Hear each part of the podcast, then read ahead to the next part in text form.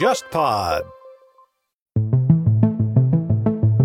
很多人说，鸠山由纪夫的下台是美国人受益，是对是吧？是，因为他当时的关于那个普天间的一些搬迁的一些计划，嗯，按道理来说应该是国家机密，但是居然被有人日捅本出去了的的媒体嗯就是提前给捅出去了。按照鸠山由纪夫和他身边人的回忆，就是很多话就是他头一天晚上说的，嗯，第二第天二天马第二马上天就登出来马了。上就登登出来了。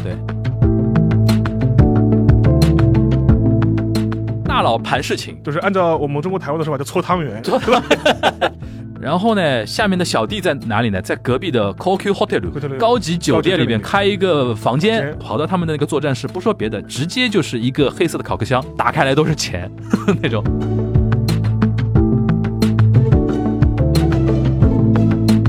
我这也可以讲讲，因为小英会三之后是森喜朗接任，对，自民党急救章一定要选一个总裁来接替他。对，森喜朗就凸显出轮庄政治的不好轮庄呢政治的一个最大弊端。 最大弊端就是有傻逼会上台。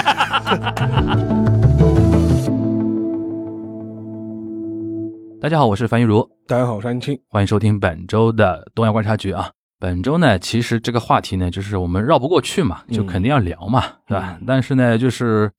因为时效性已经不是那么强了，但是这个事情本身在呃在发展中发展过程中啊，呃，但我们就结合第二落点吧，跟大家稍微聊一聊，就是日本的自民党总裁选举啊。日本自民党总裁选举这个事情啊，历史非常悠久啊，因为日本的那个政治结构决定了自民党总裁约等于日本首相，对吧？其其实都不是约了，都不用约了，就等于嘛，对吧？呃，所以说他从一九五五年建党之后啊，自自由民主党建建党之后，掌握了国会多数之后，自民党总裁的争夺其实就有点像我们中国乒乓球一样的，就全运会难过奥运会嘛。对，就是你在党内赢了之后，基本上就是没有对手了。所以说，我们今天可以结合那个自民党总裁选举的历史沿革啊，历史历史上的一些好玩的一些故事啊，跟大家聊一聊这一次的一个总裁选举啊。邵老师，你要不要先跟我们来介绍一下？啊就是因为我记得我们节目应该有聊过嗯一九五五年体制这种话题，对吧？但是呢，因为我们经常会有那个新的听友会进来嘛，对吧？所谓的一九五五年体制跟那个自由民主党这个党是怎么样出现的吧？应该这样讲，就是说，呃，在日本的政治术语里面有所谓的“五五体制”这种说法嘛。所谓“五五体制”，就是指一九五五年，呃，自由民主党正式的成立之后，日本的一套政治的运转的模式。因为我们都知道，自由民主党从五五年成立之后，就在日本长期执政，当中虽然有过一些偶尔两三次的这种马失田蹄，但他丢掉政权的时间都非常短，而且基本上也能很快的重新返回权力的中心。所以从从这个角度来说，呃，自民党的政治的这套运作模式是高，也是基本上是直接决定了战后的日本的这种政治的玩法是怎么回事。所以说，一直有人会拿一九五五年把它形容为叫一九五五年的体制，这种体制就是意味着，呃，自民党作为日本最大的执执政党，长期执政，一直执政，对吧？嗯所以说这是一种呃说法。但是，一九五五年当时有一个比较大的背景，它为什么这个党会在那个时间点诞生呢？呃，因为我们都看到它名字嘛，自由民主党，其实是最早是两个党，自由党和民主党，在一九五五年的时候合并了。合并的一个历史的背景是什么呢？主要是指当时在冷战的时空背景下，在日本的国内，其实当时的左翼力量也是风起云涌的。嗯而且有很多的一些左派的政治力量啊，呃，社会力量啊，也在也在整合，也试图能够挑战日本的当时既有的一套政治的一套模式。嗯但是由于冷战的背景，呃，无论是日本国内的保守势力也好，还是背后的美国美爸国爸对美美国爸爸也好，都不肯定不希望看到一对个的左派政党获得了日本的政权。对，呃，然后比甚至能够主导日本的一些政策方向。美国人看来那，那那岂不是在冷战之间，就是说动摇了他在远东的最大的一个对对权力的一个核心嘛？我记得当时看到一些报道是说，呃，先是社会党整合嘛，对，然后左翼社会党一整合之后，美国人紧张了，紧张了，说你再这样下去，你国会都要输掉了，对到你日本就出现一个红色政权了，或者是一个左派对吧政啊左权派政权，最起码，而且当时日共也很猛啊，是所以说等于是急救章，对摁着你们头，对给我合并，给我合并。啊 呃，就虽然你们政见不同，而且实际上我们也发现，确实是政见不同，嗯而且想法肯定会嗯南辕北辙，嗯，但是至少你们是有一个呃右翼保守的底色，冲着不让左派上台这一点，你也给我整合。对，所以在一九五五年的时候，两个党就合并了。合并了之后的话，就是形成了一个比较大的一个党势。然后能够与左派力量能够做一个有效的抗衡，甚至长期压制左派力量，能够形成一个稳定的长期执政的这样一个状况。嗯，但是正是由于它是这样一种背景下诞生的这种政党，所以说导致了合并成立之初，党内各种各样的派系啊，或我们或者我们所谓的派阀，就一直在在党内长期的存在，从建党之初就一直存在。对因为你可以想象嘛，它本来就是一个整合出来的党嘛。对对那对，当然是围绕着原来的一些两个党里面的一些重要的一些政治人物，自然会形成一种抱团的这种情况。这里边就要提到两个重要的政治人物，一个就是吉田茂，对一个就是鸠山一郎，对对吧？这两个人这么跟大家解释好了，就是麻生太郎的外公就是吉田茂，对鸠山由纪夫也是日本前首相啊，就是零九年的时候，因为刚才沙老师提到历史上有两次政党轮替嘛，对，一次就是一九九三年，对就是在小泽一郎的小泽一郎这个运筹帷幄对运筹帷幄之下，自民党倒台，但当时呢是没有一个非常强的一个在野在党野，所以说有八党联盟嘛。对但不管怎么说，这是在三四十年自民党一党独大之后的自民党第一次倒台，这是一次，还有一次就是二零零九年，这个我当时已经在日本了，就目睹了，叫就亲 C 眼目睹。 C K N 扣带叫政权政权交代啊，当时还有一个词叫 manifesto，就是什么政权政策书啊，对，的当时这个东西，当时呃有一个非常强的在野党叫民主党，民主党。民主党当时就代替了自民党当呃上台了。当时的民主党党首，也就是后面的二二零零九年到二零一零年那段时间的日本首相是鸠山由纪夫。御夫，鸠山由纪夫的祖父，对就是他爷爷，就是日本自民党的创党人之一鸠山一郎，对吧？所以说，大家看是日本这种世代那个世袭政治，真的是就是洗都洗不白的那种感觉啊。其实这两个人，那就是说那种政治立场的严格，就是持续到现在嘛。呃，自民党内部一直有所谓的叫鸽派、鹰派这种对这种说法嘛，就从那个年代开始，因为你像可能鸠山一郎这种人，他们的立政治立场可能更偏传统价值一点，对对吧，因为吉田茂这个人国际派嘛，那个沙老师可不可以跟我们稍微介绍一下，吉田茂其实这个人很值得研究的一个人、啊，因为金天茂他原来的话是日本外务省的官僚，对，他是外交官出身，所以外交说官他出身非常懂美国、懂懂海外的，对，当然他就是在日本三十年代，就是说是对外侵略扩张的这个过程当中呢，就是也发挥了一些马前卒的这种作用了。嗯，严格意义上来说，其实也是有一点就是历史的这种原罪在的。对对对，但是相对来说呢，他对日本当时，尤其是就是三七年、三八年之后的一些政策呢，持一个比较反对的态度，就是他手上沾的血相对少一点，少一点。嗯，但是呢，但是他比如说他在呃，比如说九一八事件之后，满洲国成立的过程当中，其实也发挥了一些不好的作用。对对对，但是呢，他是属于呃，在日本国内所谓的不扩大派。对，他的想法就是说，哎，我们守住中国东北就可以了，对对的没有必要再对去就是发动新的战争。不是激进侵略派，不是经济侵略派，他是保保守侵略派，保 守侵略保派守，所以说，在一九三七年之后，他在日本的政坛就是属于一个被冷边边边缘化缘化的状态，嗯被边缘化的状态。另外一方面呢，因为他是外交官的身份嘛，就是他跟英美之间有一些自己的暗中的管道，嗯，所以说，其实我因为我之前也翻译过一本书嘛，就是《十日十日十年，就那嗯是大当家时就可以的下单了啊。美国驻日大使的他那个回忆录嘛，嗯嗯它里面其实很有劲，它里面就是隐晦提到过，嗯，吉田茂呃，吉吉田茂，他就接触过类似像吉田茂这样的人，啊，然后呃，就比如说，甚至在一九四一年底、一九三年初，当时日美已经开战了。对，当时他作为一个美国大使，不是被关在日本了吗？对对对对对你因为你是属于已经是敌国的敌国大使了嘛，嗯，虽然不会把你怎么样，但至少也会把你囚禁起来嘛。对，当时他还记录过，他说，哎，有一些。跟我交好的日本友人还是悄悄给我送吃的 过来，呃，其中其实有些人就是高度怀疑，就是像像吉田吉田茂茂、这样吉田茂这嗯这样这样类似的人物，但是他正是由于二战期间，尤其是太太平洋战争期间，他是属于一个被边缘化的政治人物，嗯，所以导致一九四五年之后，他就可以我回来了，就是 就满血复活，对，然后等于是 GHQ 啊，美国人也好，他会对这帮人相对放心一点，放心一点。对啊，他虽然就是，虽说也不会去追究他在呃太平洋战争爆发之前不会让他的做战犯嘛，对吧，战战犯前的一对些对政治责任，对但是甚至反而会高度的去利用他，或者是给他一些相关的一些权柄去做一些事情。所以说，在一九四五年到一九五五年之间，日本的政治坛政坛上面最重要的一个人物，可能就是吉田茂。嗯，当然，吉田茂其实，呃，他跟美国围围绕着日本的战后复兴、主权归还，也确实是发挥了很多作用。最典型的例子就是签订那个旧旧金金山山合合约约嘛。嗯当然，我们中国是不承认旧金山合对约的。对对对对，呃他等于是稳定日本战后局面很重要的一个很重要的一个人人物，。呃，而且就说是很多时候他也出过他的回忆录，我记得国内也出过中文版，国内也出过中文版。哦，吉田茂回忆录我们都知很道，很早，当哦然可能是九十年代的时候，九十年代大概现在搜不到了，应该在嗯，可也能没人敢再出 了吧。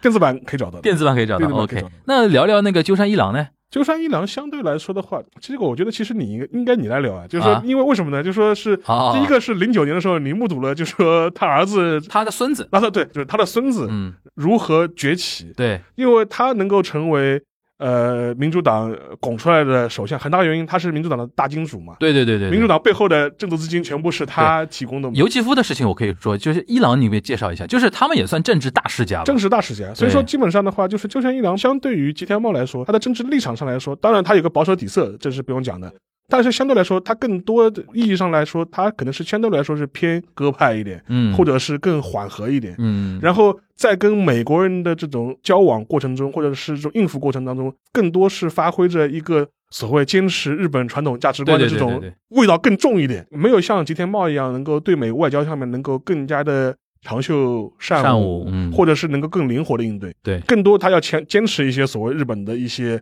底线，或者是价值观，或者是他这种价值观就相当于现在的修宪派吧，有一点对吧？因为他们这有一批点人就始终认为现在的日本现行宪法宪法是美国摁着头签订签的，订的，对就是他们一直主张修宪和要主张日本人自己修订的宪法。然后说一下那个为什么沙老师 Q 我 聊那个尤基夫，我大概一三年的时候专访过他，当时非常有意思，就是一三年的时候也不知道哪根筋搭错了，就是找了一堆那个政治家啊或者经济学家啊，或者说一些名流的一些那个电邮啊什么的，上网搜嘛。因为当时那个要给那国内写稿子嘛，就觉得说名人的专访或者说那种政经界人士的那些专访，可能大家会比较要看。然后我就壮着胆子以电邮发一发一圈，对吧？然后竟然竟然哈多亚马有 Q 的，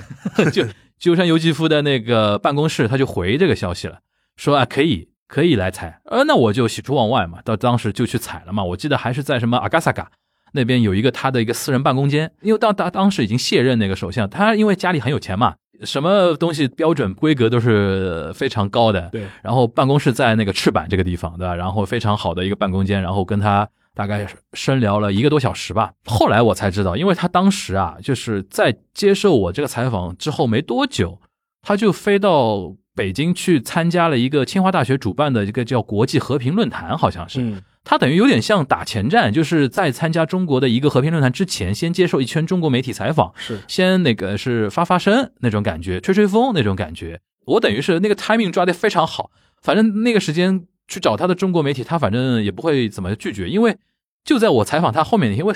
报纸发稿比较慢嘛，我就看到凤凰卫视李淼发了一个专访，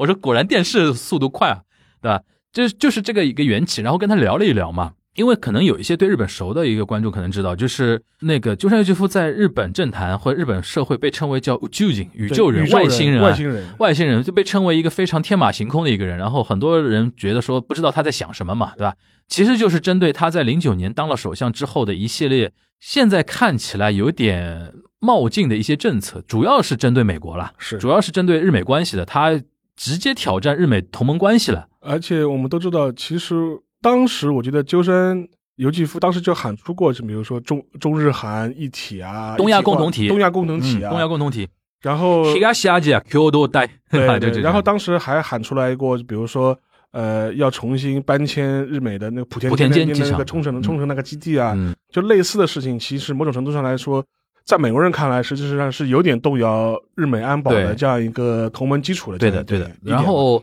动摇到什么程度？美国人直接下场下指导棋了，而且是到现在还有很多人说，鸠山由纪夫的下台是等于是美国人受益，是对是吧？是，因为因为为什么这么说呢？因为他当时的关于那个普天间的一些搬迁的一些计划、嗯，和当中那些谈判的一些过程的一些重要的一些文件，按道理来说应该是国家的国家机密，甚至甚至是最高机密，就是，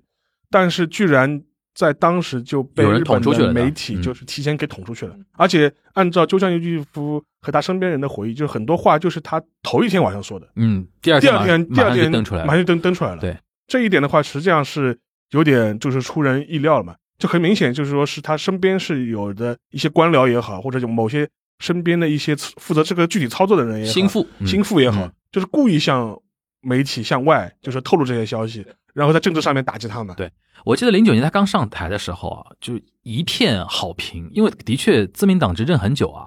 日本老百姓对于自民党的观感整体上真的不太好。然后再加上呢，就是鸠山由纪夫真的身上光环特别多。是刚才说了，鸠山一郎他的爷爷就是自民党的创党人。对虽然自己自己的孙子是 造反打败了打败打败了了自民党啊，然后同时他自己的母亲是那个呃普利斯司通的大小姐，大姐，哎姐对，对吧？长公主，对吧？所以说刚才沙老师提到，她是又有权又有钱，钱对，然后他那个他家有那个，因为我们叫鸠嘛，哈多哈多亚嘛，就是哈多这个词写是写鸠，但是在日语里面是鸽子的意思对。所以说他们他们在家在那个日日本那个东京最好的地方，还有一栋叫所谓的叫哈多亚嘛 Q Q 殿，嗯就是鸠山的宫殿一样的。我我看过电视报道，他们那个房子就是洋馆嘛，非常洋气的。然后呢，雕梁画栋，上面雕的都是白色的那种呃鸽子的形状，所以说把那个叫鸽子的那个宫殿。然后有钱到什么程度？他的妈妈每年就给他们兄弟两个人，因为还有一个，呃，鸠山由纪夫还有一个弟弟嘛，也是那个呃前两年过世了啊，也是一个政治家，他一直在自民党内部。就每年他们兄弟两个人光拿他妈妈的零用钱就就活得很滋润了，对吧？然后党内，尤其像民主党当时没什么钱嘛，对，主要是靠几个金主，金主对？吧？那个鸠山由纪夫就大金主，所以说他能干干到什么干事长啊、党首啊这种位置。所以说，当时就是日本他当刚当首相的时候，对他的一个正面性非常非常强烈的一个正面报道。但是因为他的政策呢，挑战了日本的一个底线，后面就看舆论马马上转向，对，天天说究竟这个人怎么，哎呦什么，我们现在首相在想什么，我都不知道啊，是吧？对这个其实给日本老百姓就洗脑嘛，然后再加上莆田街那个事情一直推的不好，所以说他就是一下就坠下去了那个感觉。所以说呢，这个也导致现在一个后遗症就是日本现在在野党势力一蹶不振。应该这样讲，就比如说，经过这一年的疫情的反复，嗯或者是一些相关措施的不利，导致比如说日本民众对自民党的失望对支吧持率很低，，对，但是反过来对在野党的呃一对在野党一看的支持率更一低，看自野呃在野党还更低，但为什么就就能归归结到十年十多年前鸠山由纪夫那个年代，就让老百姓吓到了。对，就是你们民主党一怎么一执政，把日本日美关系搞得那么糟糕，然后他们吓到了，就再也一三年安倍你想上去之后，就直接执政七年多啊。对。所以说这一切都是 鸠山由纪夫一手造成的。对，这是一方面，就是很对很多日本民众会觉得，嗯哎，呃，虽然自民呃自民党有各种各样的问题啊，腐败啊，这这这陈旧啊、守旧啊、保守啊，呃，或者是各种各样不满、傲慢啊，但另一方面，他觉得至少还能做事，还是个压舱石，还是个压舱石。就是但你让换让你把他搬走之后呢，换了一个在野党上来了嘛，就是对觉得完完就是连连维持政府的正常运作可能都我会都有不问题知道。你们想干嘛，对吧？对那那种感觉。然后这是一点，但另外一点呢，也跟就是一九五五年以后的这样一种日本国内政治的一种嗯格局和历史的这种严格也有关系了。因为可以这样讲，就是在五五年体制建立之后，呃，日本的保守阵营完成了大的整合，嗯，就基本上虽然党内有派派阀之间会互相攻伐，会互相拆台、互相斗，但是至少能够在选举的情况下一致对外，就永远是国会多数嘛，永远是国而国且会绝对多数就。是国会多数。但是反过来，就是他的左派阵营内部呢，反而从六十年代以后，各种各样的分裂也好，小党并林立嘛，嗯，就是我们我们掰扯一下，就说原来的社会党，就是说嗯社会党从社会党里面分裂出去的这种政治力量就很多。对。然后除了社会党之外，当然也还有日本共产党。对。然后还有一些奇奇杂杂、零零零散散的一些呃左左派的力量，嗯就始终很难在国会这个层面上形成一种合力，嗯，然后去跟自民党进行一个对抗。嗯，然后后这样一种毛病一直延续到现在。嗯，虽然社会党都已经不存不复存在了，社民党现在叫对社民党呃社社民社会党都社没会党已经不复存几在乎就没有了，几乎就没有了。嗯但是到了现在的，就是说是日本的在在野势力之间，你会发现一个问题，就很难形成一种合力。即便是这一次嗯，有人喊出来说野党共斗，对吧？对对对就是从立宪民主党开对始，然后要发展共斗，但是到目前为止，呃我看到的一些消息是几个主要的在野党。呃，在一起开会都还在讨论说，哎呀，我们要不要接接纳日本共产党跟我对一起我刚打？想说，我刚想说，对于很多在野党来说，日共是一个很严重的问题，要不要接纳？因为日共虽然小，对，但是它战斗力还蛮强的，而且他支持支持层群体很稳定，而且这两年啊，日本国内年轻人开始也左化了嘛。嗯你知道这两这这嗯这段时间日本卖的最好的一本书谢公船，啊，谢公船，不是《谢公传》，就是《人心式的资本论》，是一个冒出来不知道哪里冒出来的一个新的一个学者，年轻的一个学者，他写了一本《资本论》，研究马马克思的。嗯，然后呢，就是极左嘛，绿左，其实你可以理解呃为绿左绿左绿左绿绿左左。然后他写了一本书叫《人心式》，就人就是人人类的人，心是 新旧的心，世是世界的世，人心式的《资本论》，然后卖了五十多万本了已经。然后你就看得出来，很多年轻人都在关注这个人，就是看得出来日本现在极年轻的那批人，因为国际上那个左也是一种新的一种趋势嘛，对吧？但是因为这几十年来，对日共被刑诉的那个形象就非常的奇怪，对导致像一些民主党、知野新男那帮人呢，就觉得你像病毒一样的对，我又想要你的战斗力，对吧？对又不想跟你画上等号，对对吧？因为怕那些有一点不太喜欢日共的人就完全不投我，所以说这个事情就非常微妙，对对吧？呃，然后我们可以借着那个一九五五年体制这个话题，可以往后梳理啊。自民党总裁选举，其实五五五年开始，你刚才因为提到了嘛，像吉田茂啊，像鸠山一郎这些人的斗争啊，其实一直一直在往下传嘛，无外乎就是鸽派、鹰派、鸽派、鹰派，然后鸽派里面还分，鹰派里面还分，对吧？然后什么传到现在可能就红池会啊什么的对这样的保守本流，保守本流，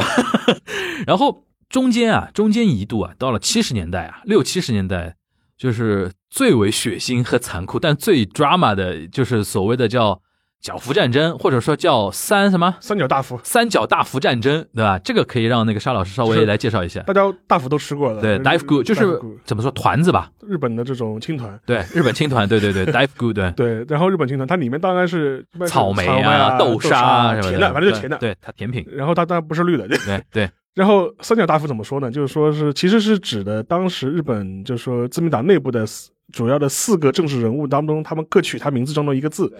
三就是指三木三木武夫，三木武夫对也当过日本首首相对。，然后米奇塔给我，对嗯角田中角荣，嗯，卡卡贵，然后卡纳卡贵，然后我们中国人非常熟悉嘛，因为中日邦交正常化对就对，是在他手里七二年就他一手促成的这嘛就，促成的嘛。明年正好是五十周年，五十周年对，年，这是这是角角，然后呃那个大嗯，大大平正方大平正方也是很有名的，大平正方也是很有名的，对吧？就是田中角荣做首相的时候，大平正方是外相的，外相对对大平正方，大平正方呃也访过华，然后对跟中国的一些当时的一些老一代领导人其实关系也都关系非非常好非常非常好。呃，也是属于在中日关系交往上面就是有功的这么一个对对日本政治家，中国人民的老朋友，老朋友对嗯吧？然后福茂就是福田康夫他他爹了呀，对，福田赳夫。福田赳福田赳夫也是中国人民老朋友，对对因为在他任上等于签了那个对对对呃那个叫什么友好协友好协议呃友，好一协议九七九年签的也有嘛，签对啊吧？签的。然后的话就是有这四位，嗯，就基本上是主导了七十年代的日本自民党内部的一个他们算当时权力斗的争四大派系的 top，对，就是然后老大，四大派系老大，每就每次比如说总裁要选举了，就各种一一通操作，对吧？对对嗯，，当然后面还有那个中村跟康弘了，对，那那都他都是小一辈了，但但是他发挥力量是在八十年代， 80年代就是对整个六七十年，就七六十年代末到七十年代，整对个打的最狠的就是这四个人，就是而且到后期就是角角服嘛服，角服战争嘛角，服这个战战这个是非常有名的一个一个词汇了，对吧？当时那种密室政治、金元政治，可以说非常龌龊啊！嗯，我记我看当我看过一些那种 NHK 讲的那种纪录片，就是我你光想象那个画面就很有意思。大佬们都在赤坂、永田町料亭或者说虎之门那种料亭料亭里边聊事情，对吧？然后那种女将，对吧？一个一个带客人进来，哎来先 吧，这个来多少那种感觉引进来，引进来就哦 k i m s 坐然后坐坐坐坐下来就开始盘，盘，大家大佬盘事情，就是按照我们中国台湾的说法叫搓汤圆， 就是大佬呢在料亭里边盘事情，然后呢下面的小弟在哪里呢？在隔壁的 CoQ hotel Hotel 高级酒店里边开一个房高级酒店里间，面就套间套间或者总统套，这是什么呢？作战室，因为当时没有手机啊，对只是那种电话机电啊，所以说当时怎么确保那个自己的？因为跟跟大家简单介绍一下，自民党总裁选举就是党内选举党，内选举所有的国会议员才有资格投票，再加上现在地方党部的一些票，对吧？是，他叫什么党友票啊，对，党友票，但是主要是要你要抓住国会议员。对，然后呢，我们一般说什么派什么派呢，就是看他有手底下有多少个国会参众议员的人数。对对然后呢，这帮人是怎么玩的呢？就大佬，就是 top 的老板都在料亭里边聊事情，然后呢发指示给给旁给边下面的小弟给，旁边酒店的小弟，旁边酒店小弟呢开个套房，嗯，愿意投我们这边的呢，到我们酒店的包包间来几，零几号了，几点几号进去不许出来，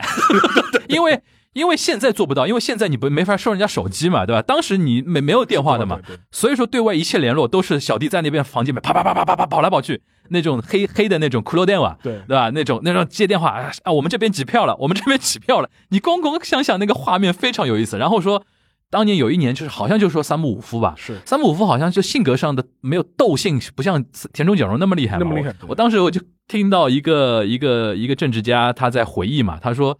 就看到房间里边的议员人一下少了一个， 一下又少了一个， 然后就说跑到田中角荣的，跑到他们的那个作战室，不说别的，直接就是一个黑色的烤克箱对丢给你，打开来都是钱 那种，等于买票嘛，现场买票那种感觉。因为像日本的，它所谓自民党党内的这些派阀，它之所以能够成型，能够控制这些下面的议员或者这些党员的一些工具，就无非是靠政治的资金的一些资源的上的一些给予。嗯，就一种就是资金，资金的话，你要参加选地方选举，那你肯定要花钱了。对，然后的话就说是我能够提供你一些政治的资金。对而且日有一点大家可以注意一点，就是它跟我们中国人社会的一些呃这种小小团体的这种玩法还不太一样，就日本的自自民党内的派阀政治是公开的，是制度化的。嗯，我们这个派阀是一个公开的一个一个政治团体，还经常开会，他经常开 会，然后他会可能一开始是一个什么学习会，对对或者是一个什么研讨班对对对对为名义，但最后会形成一个政治上的一个实体。对而这个实体在自民党的党内，他甚至有的时候他会有他自己的事务所。对，然后你要加入我这样一个派系，对吧？我比方说，哦，我是一个，举个例子，我可能是来自日本什么秋田县的一个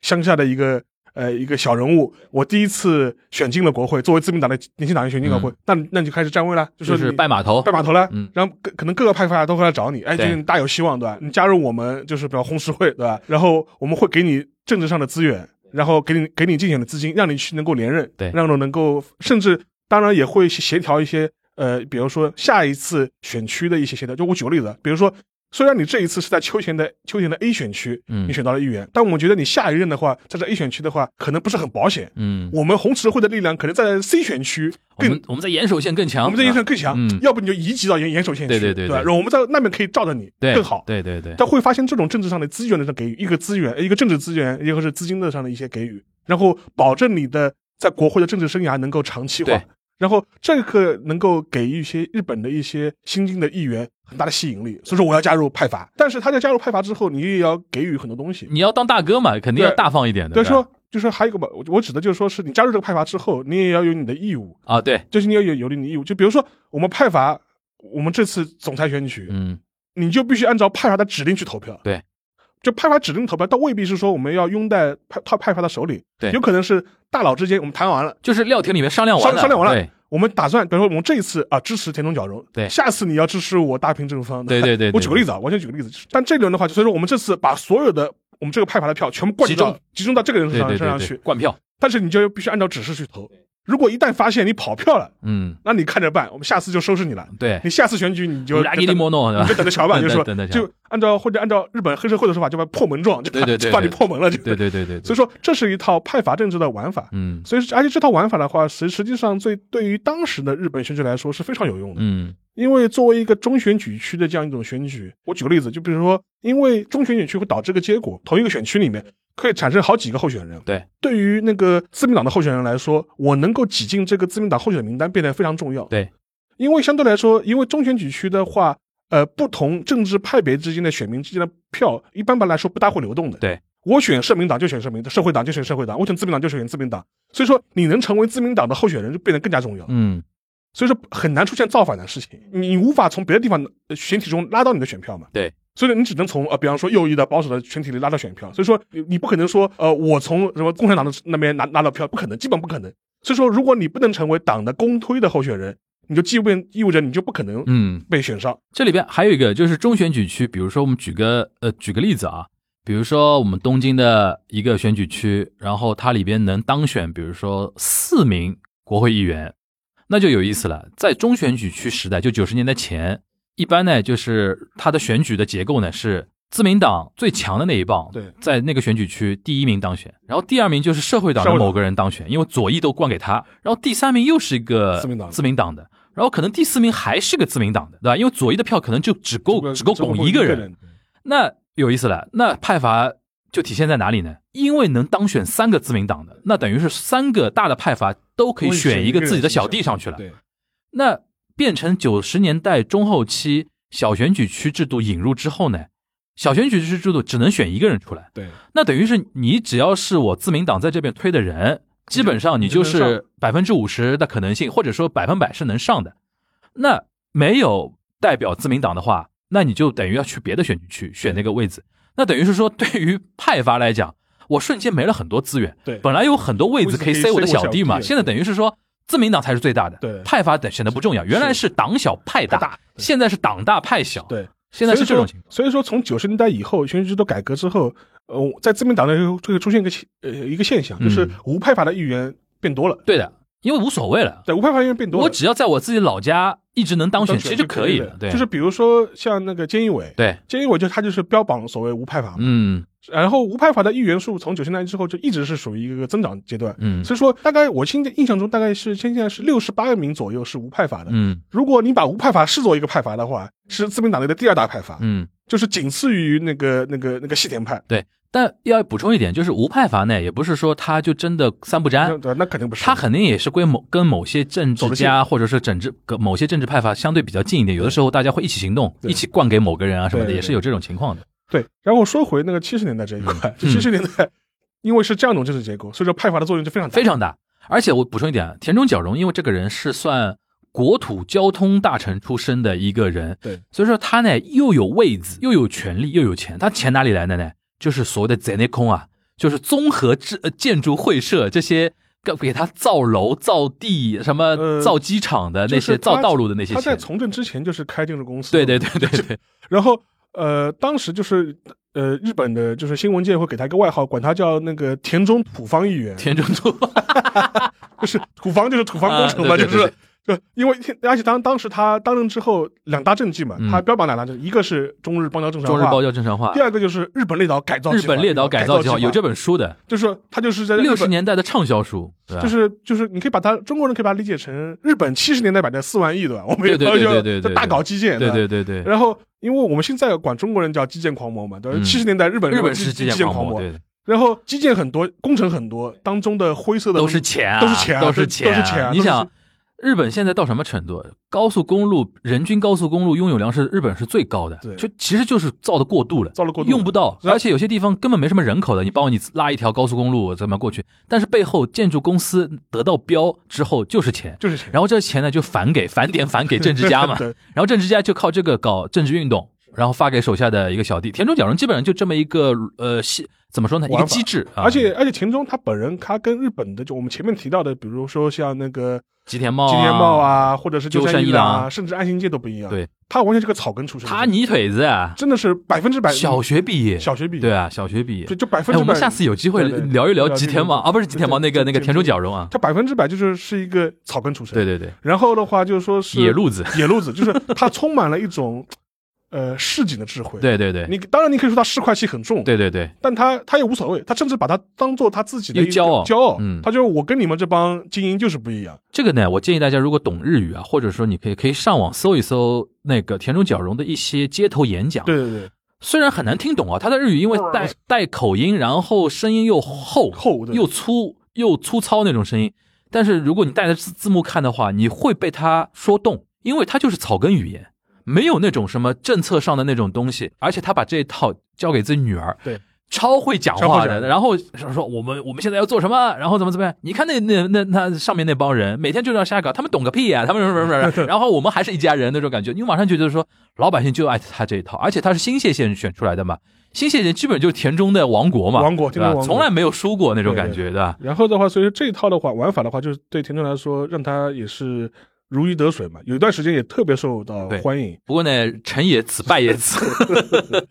因为他这套玩法，他后面也是引发了很多这政治上的腐败的弊案的一些对丑闻对啊，对就比如说那个洛克希德的那个那个相关的一些他的下台也是因为这个嘛。像事情嘛，他甚至也是作为日本前首相，居然也被那个判判刑，嗯然后呃坐牢，嗯然后当然也当他也被迫退出那个自他民好，党真的好像尼克松啊，啊，是就日本尼克松那种感觉啊，是是对吧？所以说这是一个当时的一个背景嘛，但至少就是由于他我这套玩法，也导致了。为什么呃，他跟那个福田之间的战争或斗争会如此的嗯激烈嘛？你可以把它想象成日本自民党内内部两条路线的斗争嘛？你想，福田赳夫东大出身，对东京大学好像工学部吧，就好像脑是子的好好的的嘞，对就是而且是一精出来英一出来就是到什么大藏省是啊，啊各对对种对对各种省厅最好的公务员出身一条路子，然后做了几年之后从是事做什么政治家的什么秘书啊还是什么，是对吧？对然后开始，因为政治家好像也是给他自己爹对对还是怎么样，我也忘了。然后他的一条路线上来，他眼中他纯精英路线，对他看田中角荣，你就是个乡下人呀，对吧？对你就是个泥腿子土豹子嘛，对吧？对然后他们这种打打斗真的是六七十年代的一个主旋律，特别好看，就基本上你可，因为他们两个人的区别太鲜明了，太鲜明，太鲜明对了。太鲜明，所以说，当然后来，当然福田也当过首相了，对对对就是说这这就个是轮装嘛， 轮到他了，轮也轮到他了，轮到他了。所以说这个呢，就是你你也可以解释，比如说为什么呃日本的首相会换的比较快，嗯嗯相嗯，对来说会比较快。除了像我们比较熟悉的，就是说是可能呃从两千年以后小泉以后，可能一年一换比，较早的没事，中曾跟康弘算长的，呃对，石田勇人也算长长的的吧，对吧？其然后实有人是三年吧，对三年已经后来算长的了已经算长的了。对然后这个呢，一一方面的话是由于它日本的一些它一些政治的一些选举的机制，但另外一方面的话也是日本国内的，就是应该说错了，就是日本自民党内部的一条派阀的一套生态，嗯，决定了你很难做长。对，因为为什么很难做长呢？大家派系之间都互相彼此牵制，对彼此妥协，对。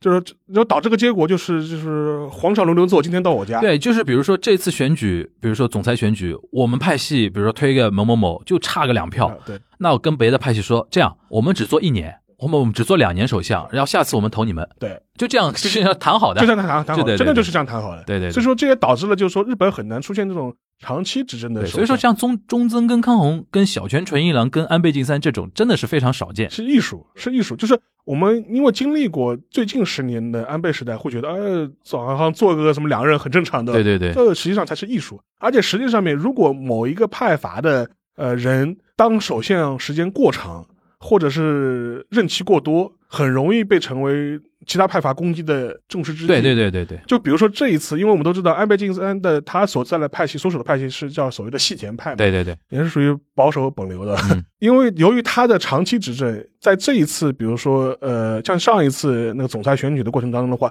你就很难想象再出现一个细田派的人去当首相了，对那基本上是不可能了。对的就其他派系也不会容忍你这种情你况。敢这样硬上的话，哇别的派系就团结了，对对 因为本来就是分蛋糕嘛不，哦对他妈还要自己吃光，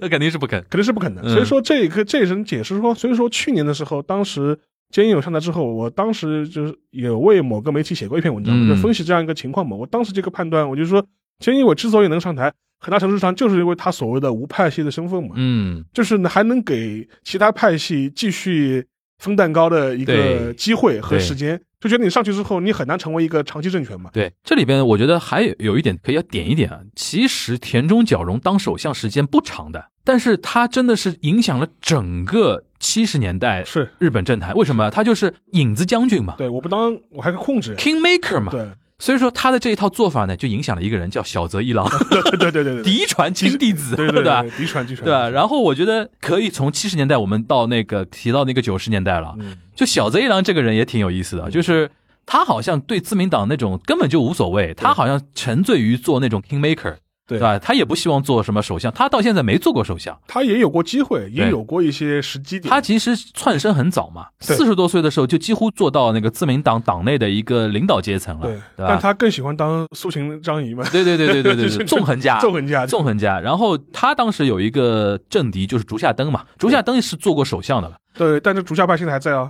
对对对对，竹下派现在还嗯在。然后那个竹下登当时当上首相之后，其实间接的有点导致小泽一郎有点意兴阑珊了嘛。是是是，其实有点催生了后面九三年的那场自民党的那个败局嘛败，局因为当时他等于纠结了八个在野党，有点像什么呢？有点像上次那个以色列一样的，就只要对不是内塔尼亚胡都可 以都可以，对吧？那因种感为觉。当时呢叫什么非共产，对对对对，八党联立政权，八党联立政权，然后呢，就是唯一的目标就是推翻自民党这。边怎么后面九三年是做到了，对但是呢，这个东西真的昙花一现，经历了三个吧，对像羽田孜啊，那个村山村啊，山富士呃，村山富士几个人之后，九五年之后，这里边要提一下，那个村山富士不是有一个非常有名的叫村山强化嘛？九五年是日本二战结束，战就败是战败五十周年的一个呃一个时间节点，当时推出了一个叫村山谈话，当时日本国内是觉得说是要给战败做一个了结和结算，对，就是以村山谈话的形式，因为村山谈话是我们中国这边是能接受的一个一个谈话，对吧？对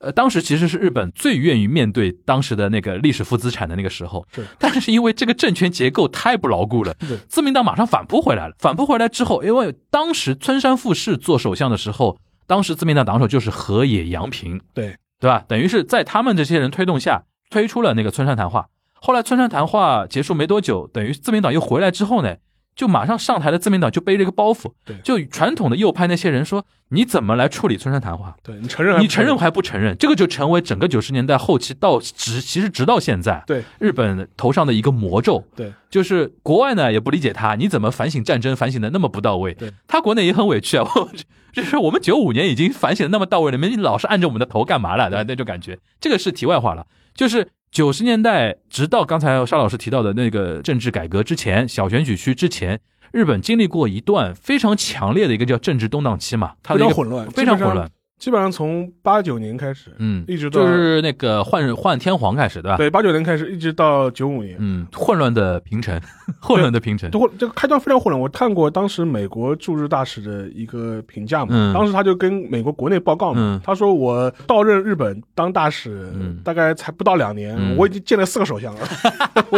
就是羽田滋那帮嘛，对啊吧？对对吧？从九三年开始嘛，一直到九五年，然后九五年之后，自民党回来之后，到了那个桥本龙太郎对。桥本龙太郎其实我印象中啊，我印象中有开始接触国际新闻的时候，日本首相是桥本龙太郎。对就我脑子一直有这个人。就是因为呃就是有这么个铺垫，大家可以理解一下，就是日本正常情况下。嗯，首相的任期嗯超过一年或者一年到两年之间是一个正常任期，对对对对，就是相对来说一年当然很短了，对肯定是比较短。像菅义伟他一年是比较短的，正好一年他正好一年是比较短的嗯。但一般来说，比如说我两年的左右让位或者是换人，是嗯或比者较重新选举，或者重新选举嗯是比较正常的。对的对于一个首相来说，他你能够完整走完将近四年的任期，呃，已经算是一个比较好的结果了。从这角度来说，你都能看出日本的这个生态是什么样子。嗯，呃，从我们前面讲的八九年到九五年这个时间点是一个超级混 乱，就是很多大部分首相一年都做不满，就是对对对对对这是是这么一个情况，逐鹿中原。是竹中原这个情况。然后那个桥本龙太郎开始呢，稍微自民党缓过气儿来了，缓过气儿了，对，然后就开启了长期的跟公民党的一种合作合作嘛，对吧对？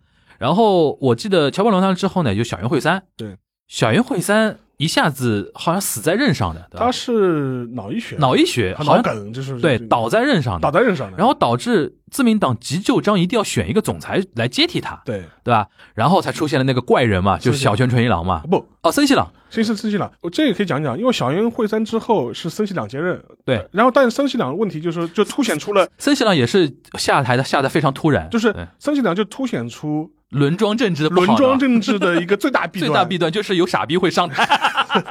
就是他是作为一个资深议员，对，党内大佬，嗯，但是他既没有通过党内选举，，对，更没有通过国民选举，对然后获得了这样一个总理的位置，等于妥协出来的一个所产以物，妥协出来的，嗯各个派系妥协出来的，嗯呃，就是他所在那个派别，也就是啊细田派嘛，嗯，就是当时叫森派嘛，对就是，森摩利哈，摩利汉嘛，嗯后面就变成西里呃那个西田派嘛。嗯这个派系相对来说人数是最最多的，嗯然后后来就拱了这么一个人出来。对对但他这个人本身他没有经历过呃党内选举，也没经历过国政选举，然后上台之后呢，各种奇葩言论非常多。嗯，这里边呢，其实跟可以跟大家说一下，因为我记得我们在聊奥运会的时候对有提到过那个对对对呃那森西个朗森西朗的问题，就他的问题呢是在于他其实是用你刚才说法搓汤圆的高手。对，各种倒江湖，对吧？对各种那个平衡关系力量，就党内政治他一把抓的。对，但是这种人呢，就是面对舆论、面对国民、面对一些大场面、正式场面，就有点不太上台面。对，对，而且个人呢，其实缺乏一点魅力，说老实话。然后颜值嘛又不高，但经常呢，而且呢是想到什么说什么，说什么经常而且会会讲得罪人而且经常会讲一些莫名其妙的话，啊，莫名其妙的妙话。就是对开我这样的什么日本是神之国，他当时倒台的那 个第一张骨牌就这个嘛，就是日本是神之国嘛，对要吧啊不？然狂骂。而且在什么那个别的地方在地震，他们在打高尔打高夫尔夫什么的，就是那种神经非常大条的那种人。对，但是呢，为什么这种人会成为那个首相？就我刚才说的，他的那种体制决定对的。只要自民党认为下一个是你，对 就 it's your turn，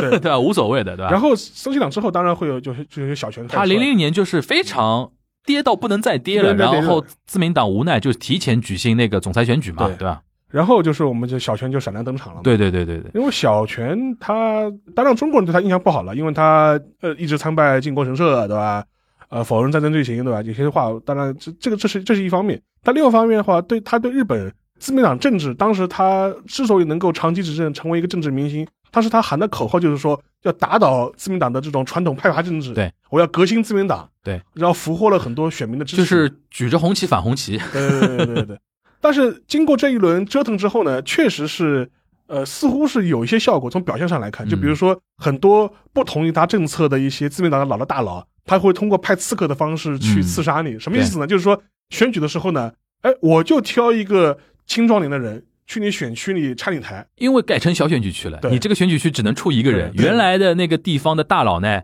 你可以继续参选，OK 的。对，但是我身为自民党的党总裁总裁，那个首相，我就派一个人，我就派一个自民党的推荐的一个人跟你对打，对的，对吧？而且当时还拍了很多美女刺客，啊对，美女刺客包小括池小百百合合子子， 对对对 小池百合子就那个时候出来这段的，时候就出来的嘛，嗯就是基本上确实是搅和了一通嗯，自民党内的政治生态确实有所变化，嗯，但是你事后过来看，他并没有真正从根本上动摇派阀政治的基础，更多只是让日本的年轻一代的那些政治家提早登场。这里边有一个事情可以跟大家提一下，其实要聊日本当代政治啊，嗯，小泉纯一郎是很重要的一个人，对为什么呢？就是他主观上有多重要，倒不是说这个，而是对他客观造成了一种什 么什么的时代呢？就是所谓的就剧场政治。对，秀，因为我们刚才说到了，其实九十年代那个小选举区之后，它经过几年的一个消化之后，到小泉纯一郎那个年代，其实他就面临一个什么呢？就是党越来越大，对自民党的形象越来越重要对大嗯，然后呢，就是左右开始对立越来越鲜明。原来是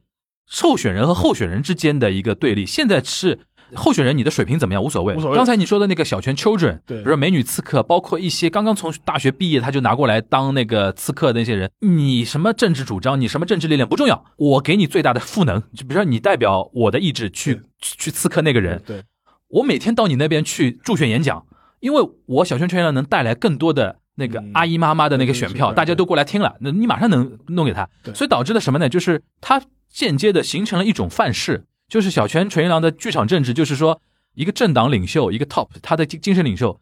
他的那种张狂，他的那种个性化，他的那个媒体里边的战略的一个讨巧，对，是最重要的。然后你这个政党的政策具体是什么？你的意识形态是什么？你的价值观是什么？不重要，，对，所以说导致他的那种五年的那种执政成功，就导致了其实从两千年开始到现在，日本就进入了一个叫所谓的剧场政治的一个对一个时期。一方面是由小泉纯一郎这个人启动的，第二方面我们不得不承认说他的一个主要的一个背景就是小选举区这种一系列的政治改革的一个引入， 是的，对吧？这是一个客观的一个条件，对然后再加上有这么一个 key man 的一个出现，他当时要打败那个，因为我记得那个森喜朗下台之后，他当时的那个自民党总裁选举，他面对的又是桥本龙太郎是，桥本龙太郎又想那个东山再起嘛对，跟小泉选嘛，其实跟现在这一次有点像的是，桥本龙太郎很像现在的岸田文雄这种人，对对对，所以是待会儿我们可以最后分析那个那个河河野太郎的一个战略啊。就当时桥本龙太郎是党内的大佬，力量非常深厚，对吧？而且他觉得我都当过首相了，对然后现在一看，傻逼们都已经下去了，就是对总归还是我了。对然后他就选，一开始他是领先的，对就是怎么怎么算他都肯定赢。后来小泉纯一郎做了几件事情，先把田中真纪子招到自己的麾麾下，下就是对田中角荣的女儿。对田中角荣女儿有点像朴槿惠，为什么？她因为一直陪着她爸爸出访嘛，长公主出访嘛，对因为她好像她妈妈好像是是很早就去世了还是怎么样，反正我有点忘了。然后她深得田中角荣的那种真真传传，然后讲话舆论非常喜欢田中真纪子跟那个小泉纯一郎这个控比。然后就是讲出来的话都是那种可以马上下标题的那嗯种，他们两个人一唱一和，在媒体掀起旋风，媒媒体只报道他们，对像桥本龙太郎这种传统政治家出身的 人，突然觉得，哇塞，你们都不踩我。对，但是因为自民党内部的总裁选举，他有的时候也会受外界舆论影响，为什么呢？因为有国政选举后面等着，对，总裁选举如果背后等着了一个那个众议院国会大选的话，你想，对于自民党党内的议员来说，哪个总裁舆论形象最好？利于我众议院选举，利于我下次选举啊对，所以说后来就是票越滚越滚滚，都滚到那个小泉纯一郎那边去了。后来他才，而且他又提出什么用我在自民党打倒自民党什么的那种东西，对，然后最后是用这种铺天盖地的一种舆论压垮了那个桥本龙太郎，他当选了自民党总总裁，裁然后当了首相，然后再用这套打法把在野党打得趴下， 就是他反正就是说反对我的就是反对改革，对对，反对我的就是反对那个新新的那个日本的那个前途，就是他这套话术非常像九幺幺以后的小布什，小布 什。不嘛对不吧？，小小布什啊小九布幺什一和小布什，对就说对对，你要么是站在美国这边，要么就是站在恐怖分子对对这对边， 这个呢，也是我之前翻那个平成史的时候，那个保坂正康着重批评的。 对，就是政治被二级对立化了嘛，对吧？中间没有中间地带，对所以然后大家都搞得非常的极端亢奋，极那端那种那种对那种感觉。然后再来到那个两千零五年，他党内不是出现那个叛徒嘛，才会有刚才沙老说的刺客。对他们时候会派刺客，他要搞邮政改革， 是想不到日私有自化民自民党党内邮政派那帮议员搞造反，对就在投票的时候跑票了。对然后他就是参议院被否决，解散众议院。对解散众议院的时候说，那些跑票的人，我自民党都不作为公推来让你们参加下一次选举。嗯对那这些人本来就是，比如说我是一个什么山手线啊什么线的，长期经营一个地盘，对不能说你自民党不推我，我我就就不不选了嘛。选了我我以无党派的身份对，我是参加那个选举。小泉说啊，你可以选，那我就派刺客。我就派刺客。所以那个时候呢，来了一批人，对就是那个什么小池百合子啊，有一堆嘛，对吧？现在还在活跃上的那个台面上有很多，他就拍到各个大佬的旗下，对，然后成果非常好，是这帮造反派被他打到趴下，对，所以说两千零五年的时候，其实他是一个。两千零五年那个那个战绩好惊人啊，就是大概是日本大概近代是宪政史上可能最不像日本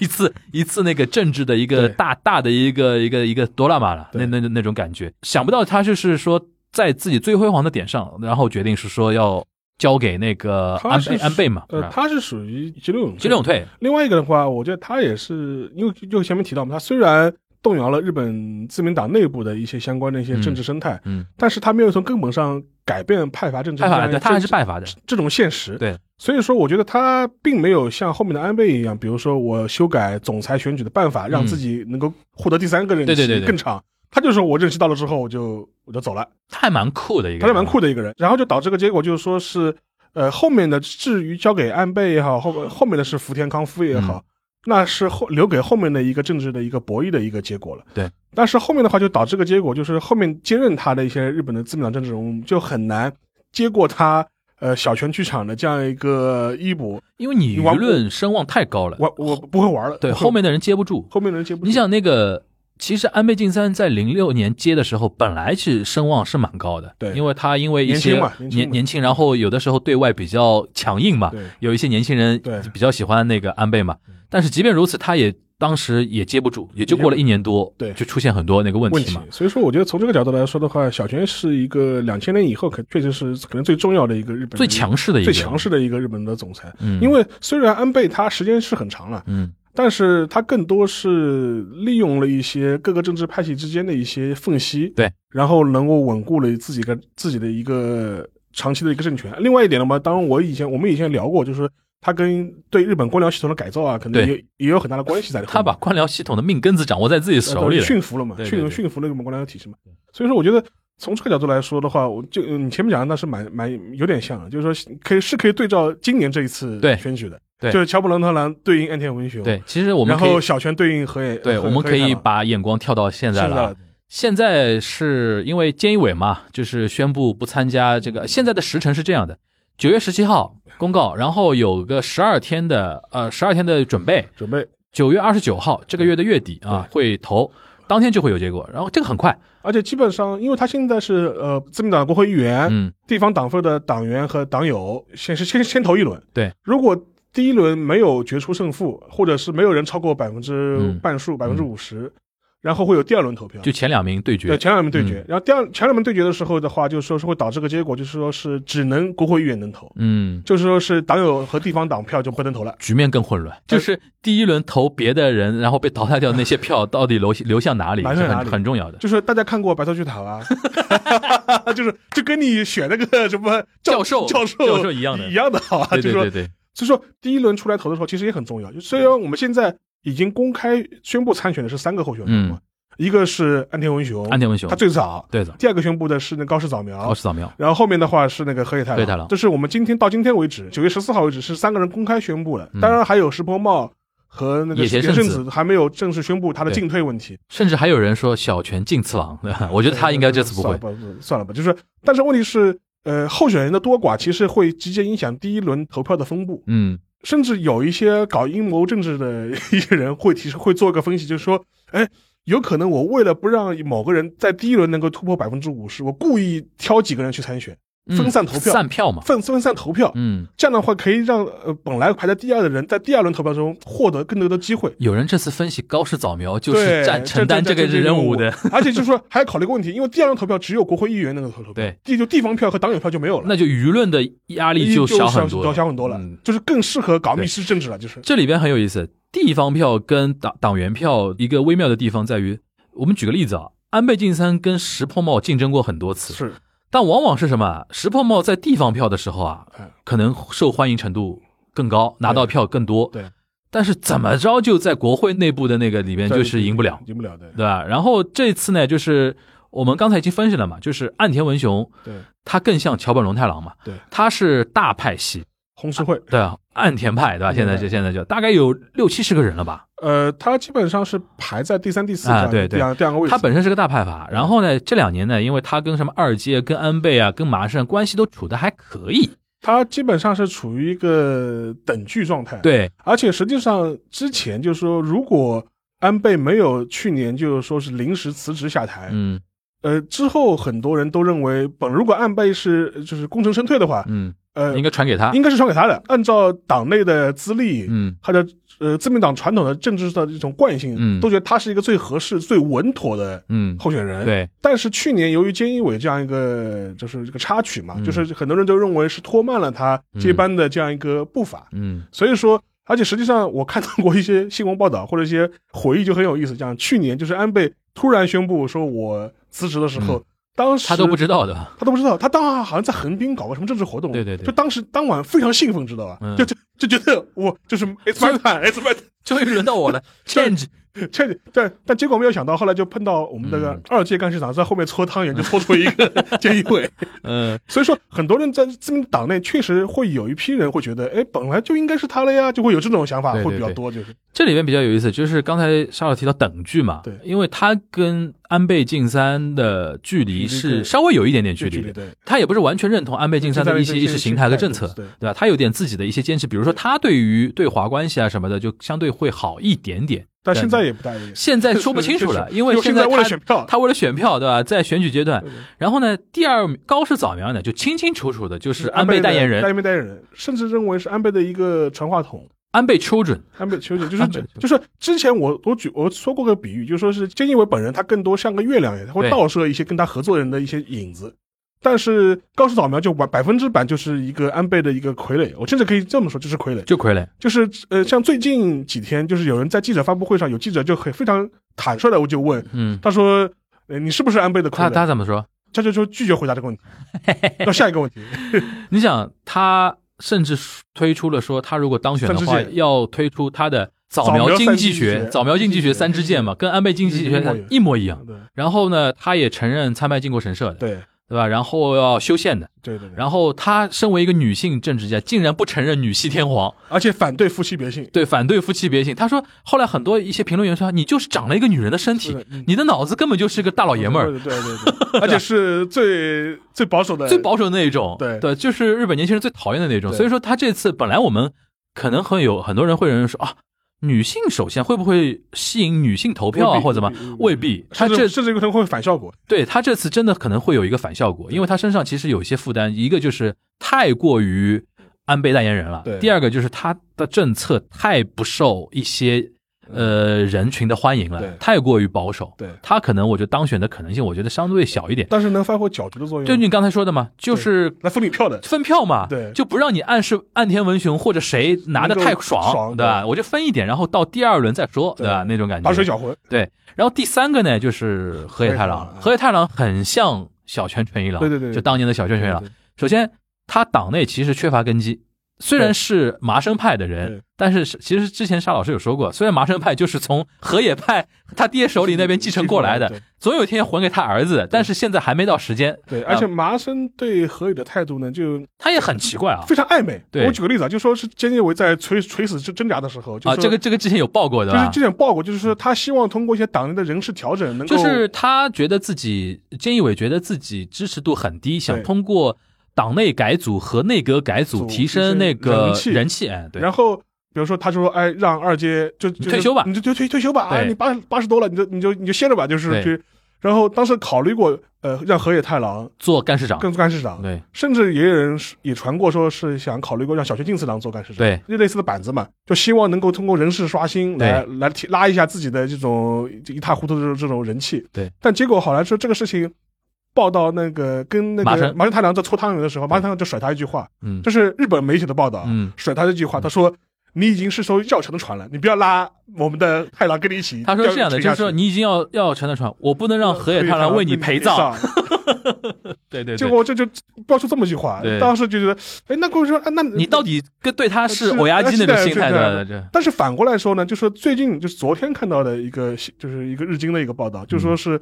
河野也拜访过那个麻生太郎，嗯希望能够获得麻生派一致的支持。嗯但问题是到现在为止，麻生麻生太郎本人和麻生派没有一个统一的说法，嗯，就是说很有可能这一次麻生派的话，对这次总裁选举这是一个自主投嗯票，自主投票，你们想投谁投你谁，们想谁投投谁，嗯就是党内没不灌票了。嗯不会给下一个指导期、呃下个指令了。那这样反反过来看的话，那说明哎呀，你好像对河野太郎的态度又不是那么的支持，嗯，而且河野太郎甚至好像也很露骨的警告那个河野太嗯郎，意思说，即便你当了首相，搞不好也是一个很短命的事情。这里面提到呢，就是我看到有一些媒体报道呢，就是自民党内一些议员高官普遍反映，就河野太郎到底脑子里在想什么，大家不知道。对，就是麻生太郎的心态是这样的：一方面呢，就毕竟我是从你父亲那边手里继承的现在这个派系对对，然后你也在我这个派系里面，我肯定有一种欧亚奔啊对，就是那个像那个长辈一样都这样的要照顾你，但同时我又怕你呢，真的做大之后呢，搞我们， 对对对对对掌握不住你，对对对所以有的时候呢，对他是若即若离的，对，既防着对又用着，对所以说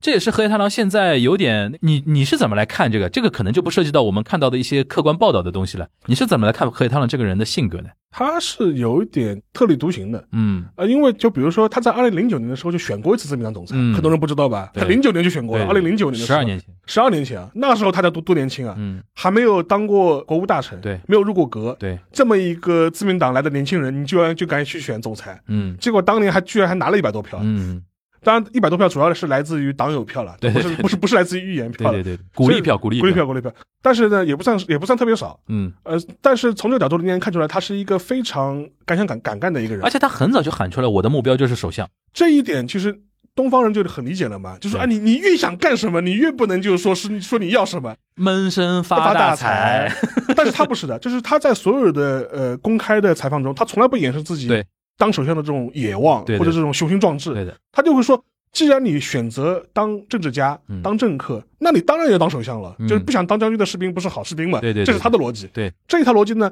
你反过来，如果你放在美国、嗯欧美，相对来说很这种正常很正常。很但正常是你觉得哎根本你你你你从政嘛，当然是要当那个总总理了，或者对当总统了对。你不想当总统，你从政干嘛的？对，这能不能当到是另外一回事情的。对，但是他就是有这种表态，这是这是第一点。第二点的话就是说是，呃，他在日本的政客当中，他是少数比较有国际观的一个人，嗯因为他曾经在美国乔治烫大学留学嘛，嗯他的一口流利的英语，嗯，呃，基本上是没有什么日本人口音的。对啊，是吧？我听过他的一些英就是纯英文的访谈，嗯，口音非常的好，非常而纯且正。乔治城大学是一个政治方面非常强的国际政治啊，对国际政就治是很强的一个。他是奥尔布奥布莱莱特特的学生对吧，学生哦阿尔布莱特的学生有影响，有影响，有影响。所以说，从这个角度来说呢，呃，你也可以反过来来看，就是他对美国人来说也是一个非常可以接受的人。而且说不定有很多美国的 pipe，对对对对，对吧这？是这是这是这是第二点。第二点的话，就是说是他的形象跟日本普通政客相相比呢，相对来说比较潮，嗯，就比较潮，比就较个人清的新一点。就比较比较个人的打扮啊、嗯衣品啊，对都是还都都算不错的，对的都算不错对。另外一点的话，就是说，比方说他非常喜欢用 social media，对，用拥 Twitter 拥抱媒体，拥抱网络。拥抱网拥抱拥抱网络。呃，他在日本的那个推特上面有两百三十万粉丝，嗯，是日本所有议员中最最多的。对，而且他好几次在跟那个政治呃，就是日日本的一些政治记者聊天的时候，他就嗯会说、吹吹嘘自己，他说我是自民党内用智能手机用的最好的人，嗯， 碰到记者第一件事，哎，我们加一个呃推特互 关。。这种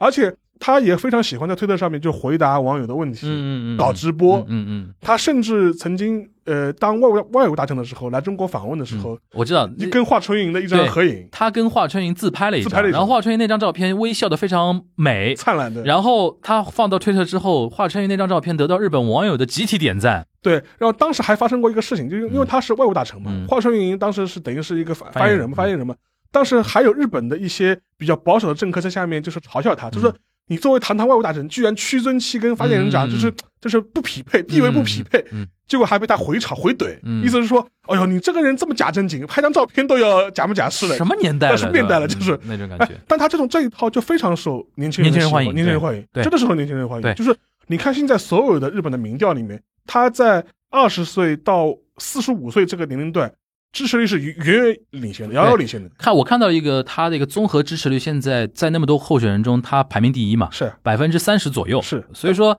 他很像两千年那个时代的小泉纯一郎。对，然后我们后面九月二十九号观察的一个重点就是说，这个会不会逆袭？就是他能不能把他的高人望转化成党内支对持，这里面又涉及到现在那一群自民党内的青年，或者说中间一批，就是说支持力量没那么稳固的国会议员啊对，他们可能会倾向于说河野太郎来做首相，呃因为利于我选举马上要国会选举了对对对就是跟那个我们刚才说的嗯两二十多年前那一场是一样的。如果河野太郎当首相的话，我觉得大选肯定赢，对肯定肯定肯定都不会输，对，肯定嗯肯定议席不会少，肯定会把在野党干死， 干到死，啊 对对吧？因为你想他这个完全就是那个了，。谁能比魅力比不过他？而且你可以反过来想，嗯就是就是当时就是我我看到过一本一些媒体的报道，就是很多一些青壮年的议员、嗯青年议员、嗯青壮年的议员，他会说千万不能再让菅义伟去当总裁了。他说换谁都可以，就是不要菅 义伟，因为之前节目也聊过嘛，他横滨市长选举就基本上是一个命运的丧钟嘛，所有的呃其他的议员视为票房毒药。嗯，且不要说你给我支持了，嗯你来助选反而是帮我倒忙，知道对吗，？就是你千万不要来助选你，你别来就好了，你别来就好，对对就对是对说是这种心态。你换换了了河河野野太太郎郎的话，陡然一变，赶紧来，赶紧来入选，赶紧来，我选越早越好，越早越好，来越多次越好越。越越好。对，的的确是但是安田文雄相对来说，他就是一个，几米地位， 就 是六位地黄 丸，几米的一塌糊涂。但是那个那安田文雄的话就是另外一个反面了，嗯就是说他不会有太大的过失，他好像没减分也没加分，也不会也不会加你分，对就是就这么个状态。而且如果是岸田文雄这样没减分没加分的状态当上总裁当上首相的话，下一次国政选举就啊不好说了，应该会减少，因为现在对对对对整体日本社会对于自民党的执政，因为自民党一旦执政时间长啊对，老百姓总归会有一点逆反心理的，对吧？但是要排除河野太郎一上来的话，他的期待就很高了，有有有期待感就很高有很新高。鲜感。但是反过来说，就是自民党党内一批老家伙对他的成见还是很重的。对我举个例子啊，就是原来当过你说对河野太郎对吧？对，黑太郎就是对那个呃，就就以前当过那个政调会会长的甘利明，嗯，甘利明呃，前两天就是讲了一些公开讲的，公开讲了一些非常恶毒的一些吐槽的话，嗯意思说。哦哟，他说我真是看不懂为什么他的支持率这么高，名望这么高，他不是负责疫苗的吗？疫苗打的这么 差， 哎，但是他反而就是河野太郎自己在媒体上说，现在能打成这个样子，也是因为他的功绩，就是一套话两没有两没有种说，说，就是就是一套话两种说，有的人觉得打得好，有的人觉得打得不好嘛，对，也是这样因。为前两天我看过他最新的一个在 TBS，就是那个嗯十一点新闻，晚上嗯十一点的那个、嗯他经常上了，现在啊，十一点新闻，当时他接受采访就讲疫苗的数据，嗯他就是说，呃，就是根据现在疫苗的那个施打情况，二针的覆盖率已经跟美国一样了。这里边还有一个点啊，就涉及到石破茂了。嗯，对，前两天好像石破茂说要支持河野太郎， 也没有最后没有公开没有明确没有说没有的明确明确，因为我觉得如果我是河野太郎的话，你千万别说这个话，得，对因为石破茂这个人很有意思。石破茂为什么那么多年一直选不上去啊，对或者一直没机会啊？他就是特别非主流，对特别非常然后非常边缘化的一个自民党的一个人物。虽然媒体们也蛮喜欢石破茂的啦，因为他口条还可以，对，口条还可以，而且他做过那个防卫大臣防卫大嘛，臣对所以说很多一些防卫上的事情，他盘的其实他其实脑子要比安倍对对跟对麻生对好对太多。对，但是呢，安倍和麻生极度讨厌石破茂。如果石破茂公开支持河野太郎，我觉得河野太郎现在未想必是要死要死快了，两个大佬这个票离我远去了就，但是我也看到，我就是私底下就说是河野太郎其实也去找过石破茂，嗯，就是征求一些支持啊，对，或者现在是局面比较混乱，啊现在比比较混乱。嗯现在就看那个河野太郎能不能就是获得呃党自民党主要几个派阀的一些大佬的一些背书嗯或者是认可，至少你别反对我，对，啊至少你别拆我台，还有一个就是自民党那一些大佬怎么摁住那些年轻议员，是。年轻议员肯定希望河野太郎当，所以说，你可以把它理解，把这一次自民党世代战争理解成自民党内的世代战争。对对对对，呃，确实有这个老家伙都希望岸田文雄稳一点嘛，啊稳一点而且好控制。好控制。下一次就轮到我 了，对对对反正年轻人就觉得说，我靠，如果是一个长得很非常挤迷的一个首相或总裁，我下一次我都不一定能当继续选上那个是是议员嘛，是是啊所以说大家各自的盘算是不太一样不一的，样的对吧？然后我觉得野田圣子跟石破茂，哎，飞飞飞个苍蝇吧。 对然后那个小池百合子这次好像目前还没看到有什么动向没有啊，没有，没有因为之前曾经有些迹象就显示他似乎跟自民党之内又有一点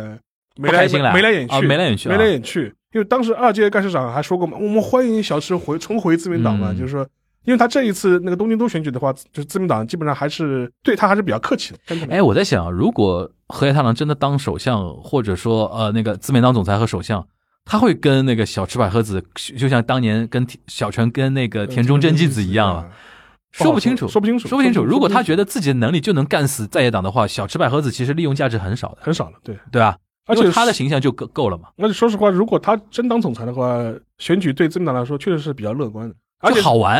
啊，不，关键还有一点，他能够一扫这一年以来的一些阴霾，阴霾，嗯，因为现在的话，基本上你自民党你怎么做当然都是不好。而且就是安倍、菅义伟呃，这一套一套东西哦一套东西，给人现在感觉负面的东西比较多，就是需你要一个完全跟他们有距离感的一个，就是新鲜完的全是革新的这种对状状态，至少给选民这种感觉。对啊，对我们我们自民党开展了一个新的时代了。对对就对是，就是就是就是行。那我们今天其实花了一个一个多小时时间，跟大家盘了一下自民党从创党的时候开始的那种派阀斗争啊，对，这个派阀斗争真的是从一九五五年开始，一直持续到了二零二一年，而且一直会持续下去对，对吧？因为只要自民党一党独大，只要自民党永远在这个位置上的话，那个位子的一个分配，虽然现在金元政治不像以前啊，但对但是位子和阁员的位子啊，或者谁当首相啊。皇帝轮那个轮流坐嘛，你就明年到我家那那种东西在的话，永远是涉及涉及到一个分配的一个东西。不管怎么说，还是延续我们上次聊相关话题的时候说到的，嗯今年下半年